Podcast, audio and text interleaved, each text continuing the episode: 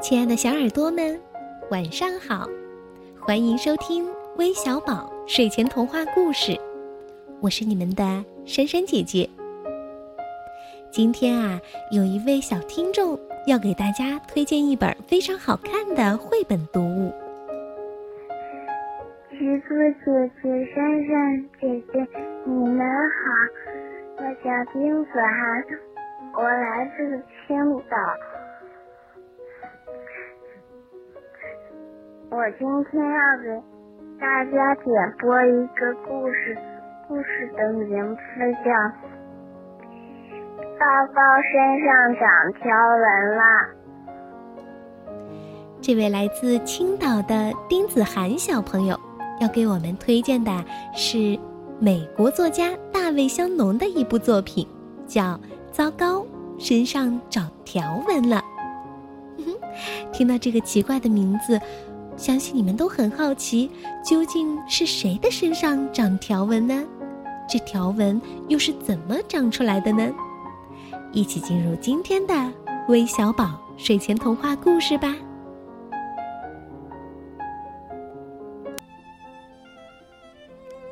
卡米拉是个人见人爱的漂亮小姑娘。开学前，她翻箱倒柜试了 N 套衣服。可没有一套能让他满意。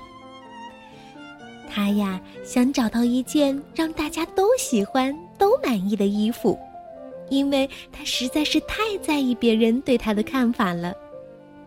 不但穿衣如此，就连饮食也如此。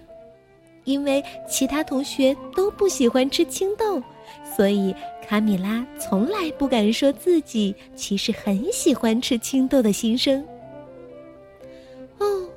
来找去，每件衣服仿佛都不能担当这个重任。第二天一早，他在镜子里发现了一个大问题：他的身上布满了条纹。Oh my god！这对卡米拉来说是不能接受的。他不可能再去上学了。哦，这下倒好，不用再为穿什么衣服发愁了。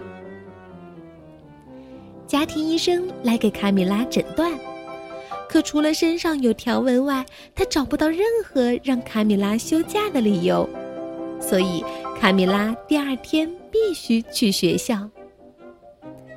这回，这个昔日讨人喜欢的小姑娘在同学面前遭到了前所未有的嘲弄，她简直成了变色龙。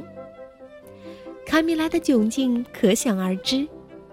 晚上，就连校长也打来电话，勒令卡米拉在家休息。妈妈只好再次打电话给家庭医生。这回，家庭医生带着几个专科医生前来给卡米拉治病。各路人马把卡米拉好一通折腾，啥也确定不了，遂留下了一堆胶囊走人。第二天一早，卡米拉在服用了各位医生开出的药后，变成了一个巨无霸胶囊。这次再来给卡米拉治病的，已经上升到专家的级别。卡米拉的身体非常配合专家的猜想，瞬间就长出了细菌和病毒。回去做进一步研究的专家，从此如石沉大海，杳无音信。可卡米拉，她的悲惨经历并未结束，恰恰相反，这只是个开始。闻讯而至的，除了各路医生、专家之外，还有媒体。可他们的诊断、猜测不但不能帮助卡米拉脱离困境，反而像是天气预报，让卡米拉变成更加奇怪的样子。细菌。病毒、尾巴、灌木、羽毛、浆果等等等等，最后，当一个心灵治疗师对卡米拉说道：“想象你和房子融为一体时，悲剧发生了。卡米拉真的融入了房间，眼睛变成了画框，鼻子变成了柜子，嘴巴变成了床垫。”